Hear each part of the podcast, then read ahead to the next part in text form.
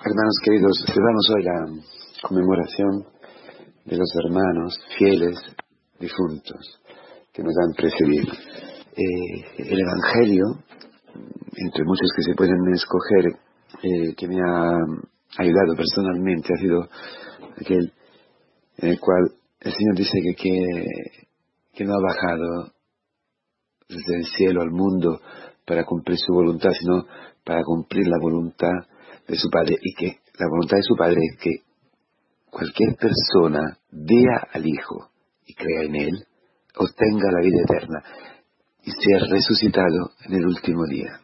Ver a Cristo. Ese es el centro de la, de la fiesta de hoy, hermanos. Ver a Cristo resucitado, ver a Cristo vivo en mi vida, en tu vida. Esto es el principio de la fe, ese es el fundamento de la fe, esta es la roca de la fe sin esa experiencia, la experiencia que tuvo Zaqueo, la experiencia que tuvo Mateo, la, experiencia de todos los pecadores, la, experiencia preconizada, profetada en los hermanos eh, judíos, ¿no? en el pueblo hebreo, que y en Moisés, que ha visto a Dios. Pero el pueblo judío en el Sinaí ha visto a Dios y no ha muerto. Ha visto el poder de Dios entregarle la palabra, la Torah, y en ella hacer una alianza eterna con ellos para que la presencia de Dios sea anunciada a través de, este pueblo pequeño y débil a todo el mundo, a todas las naciones. Y la, iglesia es heredera, es el nuevo Israel, estado en el olivo bueno, para hacer presente a Dios. Pero ¿qué es lo que hace presente Dios en la historia? ¿Qué es lo que hace presente Dios en la vida de, las personas de, esta generación, por ejemplo.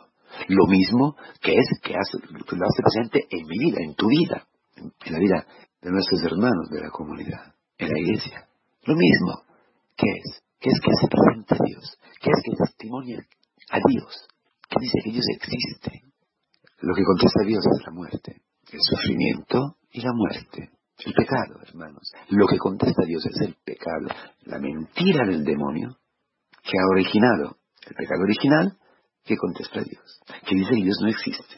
Entonces, ¿qué es que dice que Dios existe?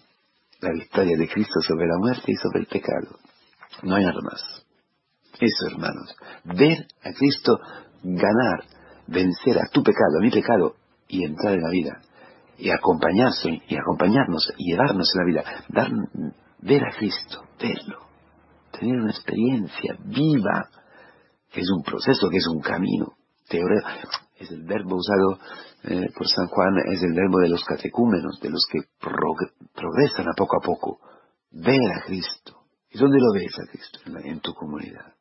En tu vida, iluminada por la predicación, y tu vida que se une a Cristo, lo ve, lo ve, lo toca, experimenta su poder a través de los sacramentos. Si tú y yo tenemos esta experiencia, si tú y yo hemos tenido la experiencia de ser perdonados, entonces tenemos la certeza que Cristo ha ganado, que la muerte no existe. O mejor dicho, que la muerte existe pero no tiene poder sobre él. Y no tiene poder ni sobre tu padre, tu madre, tu hijo, los hermanos, los parientes, los fieles que, se han, que han muerto, y todo el mundo. No hay fe en la resurrección si no hay experiencia del perdón de los pecados. De eso está hablando hoy el Señor. La voluntad de Dios es que tú te salves. La voluntad de Dios hoy, hoy, hoy, la voluntad de Dios de este día es que tú y yo vemos a Cristo y podemos experimentar su perdón, no obstante nuestra obstinación en el mal. Porque este perdón cambia tu vida, este perdón te regenera.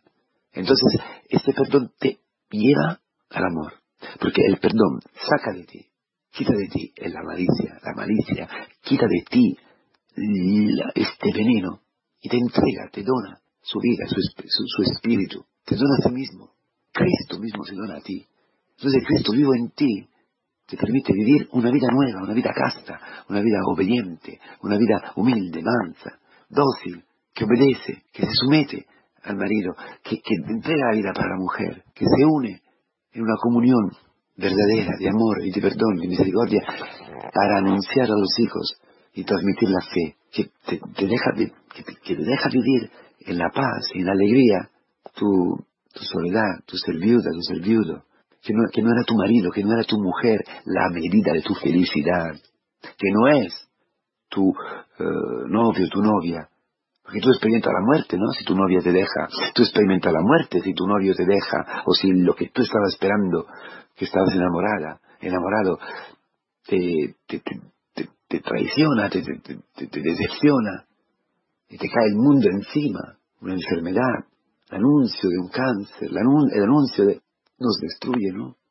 Pero si tú tienes vida, vida eterna dentro, si tú has experimentado que Cristo ha vencido la muerte porque has perdonado tu pecado, la esclavitud al alcohol, a la pornografía, a la mentira, a no sé qué, a una vida carnal, a una vida afectiva, morbosa, si te has sacando de allí, si estás sacando de allí, te estás librando de allí a través de la muerte, que tú veas delante de tus ojos la muerte, la destrucción de todo lo que no es verdad, de todo lo que es falso, todo lo que no, donde tú no puedes agarrarte, no puedes fundar tu vida. Entonces, esta muerte, esta, esta tumba de los ideales, de los sueños, de la experiencia, que es fundamental esta tumba, porque desde esta tumba, donde juntos a los falsos ideales, a los falsos, a las falsas seguridades, muere tu hombre viejo, tú resurges, tú, tú puedes ver en la iglesia esta tumba vacía, la piedra sacada, y como en una peregrinación hoy eh, a la, ideal, si quieres, a la tumba de Cristo, en el Santo Sepulcro, podemos ir a la tumba de nuestros hermanos, de nuestros antepasados, de los que sean, que ya, que ya han pasado de la muerte a la vida, con una fe, con una esperanza, con una alegría, si quieres, no con la nostalgia, no con la, no, sí, claro, las lágrimas, el dolor por la falta en la carne, si hay, hay. Cuando, si se ha muerto un hijo, ha muerto un hijo, punto. Esto queda clavado. La carne tiene estigmas y sangra, claro. Si te ha muerto tu marido, tú, te falta algo fundamental. Eh, claro, parte de tu carne. Pero no la medida de tu felicidad, no lo que te daba la vida. No, es un sufrimiento diferente. Es un sufrimiento que arropa una paz impresionante, o mejor dicho, un sufrimiento arropado por la paz por la certeza que la vida no se termina aquí, que no se decide aquí, que, que, o mejor dicho, claro que se decide aquí, pero no es todo, nada hay absoluto, entre el amor de Dios. Frente a lo más absoluto que es la muerte, hay algo más absoluto que quita de la absolutad, que quita, que le quita este ser absoluto a la muerte, porque el absoluto es el amor de Dios. Y la muerte se queda relativa, se queda un paso, un paso una puerta para fundar nuestra vida en el absoluto, en la roca que nos nunca decepciona, nunca destruye. Todos los días, todas las horas, todos los momentos, está a tu lado, te sostiene, te, te anima, te lleva, te llena, te da, te consuela. Cristo. Por eso, ¿quién ve a Cristo? En la comunidad lo refleja en el mundo. ¿Quién ve a Cristo en la comunidad cristiana? Lo, testimonia naturalmente. Tiene una experiencia de vida eterna que, se, que hace como una eco en todo lo que hace, en todo lo que dice, en todo lo que ve. Todos los acontecimientos huelen a vida eterna. La muerte huele a vida eterna.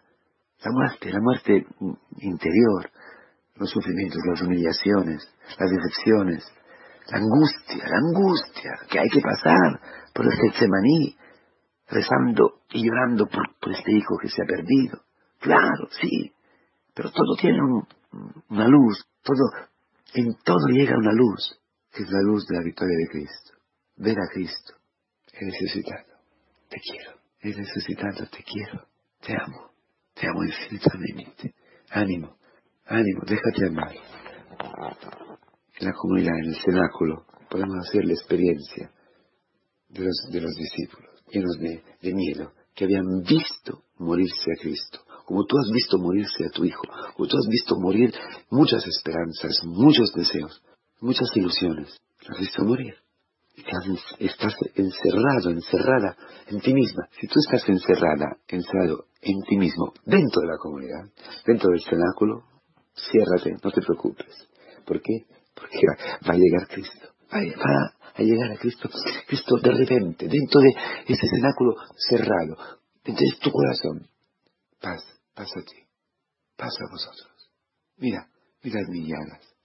Son mi amor para ti. No dudes. Apóyate, escóndete, déjate amar. Deja que mis llagas lleguen a ti, que mi sangre llegue a ti. Que la victoria sobre la muerte, el perdón de tus pecados, de tu odio, de tu rencor. Porque claro, a la decepción tú contestas, yo contesto, con rencor, con juicio. Yo te amo, te quiero, te perdono, te perdono, te perdono, te perdono, te perdono, te quiero, te resucito. Ven conmigo, ven conmigo. Y verás que ahí donde has sido muy humillado, ahí donde has sido decepcionada, ahí donde has sido traicionado, allí tú verás la vida de Cristo, la victoria de Cristo. Entonces, como irás a la tumba, tu padre, tu madre, tu abuelo, de las personas que han muerto, así irás, o sea, irás allí a lo mismo, de la misma manera, de la misma forma que en la comunidad aprende a ir a las tumbas de tu vida, a los fracasos, a las decepciones, hasta tus pecados, tumbas frías de sala donde llega un rayo de la luz de Cristo resucitado y convierte toda la muerte en un paso la vida.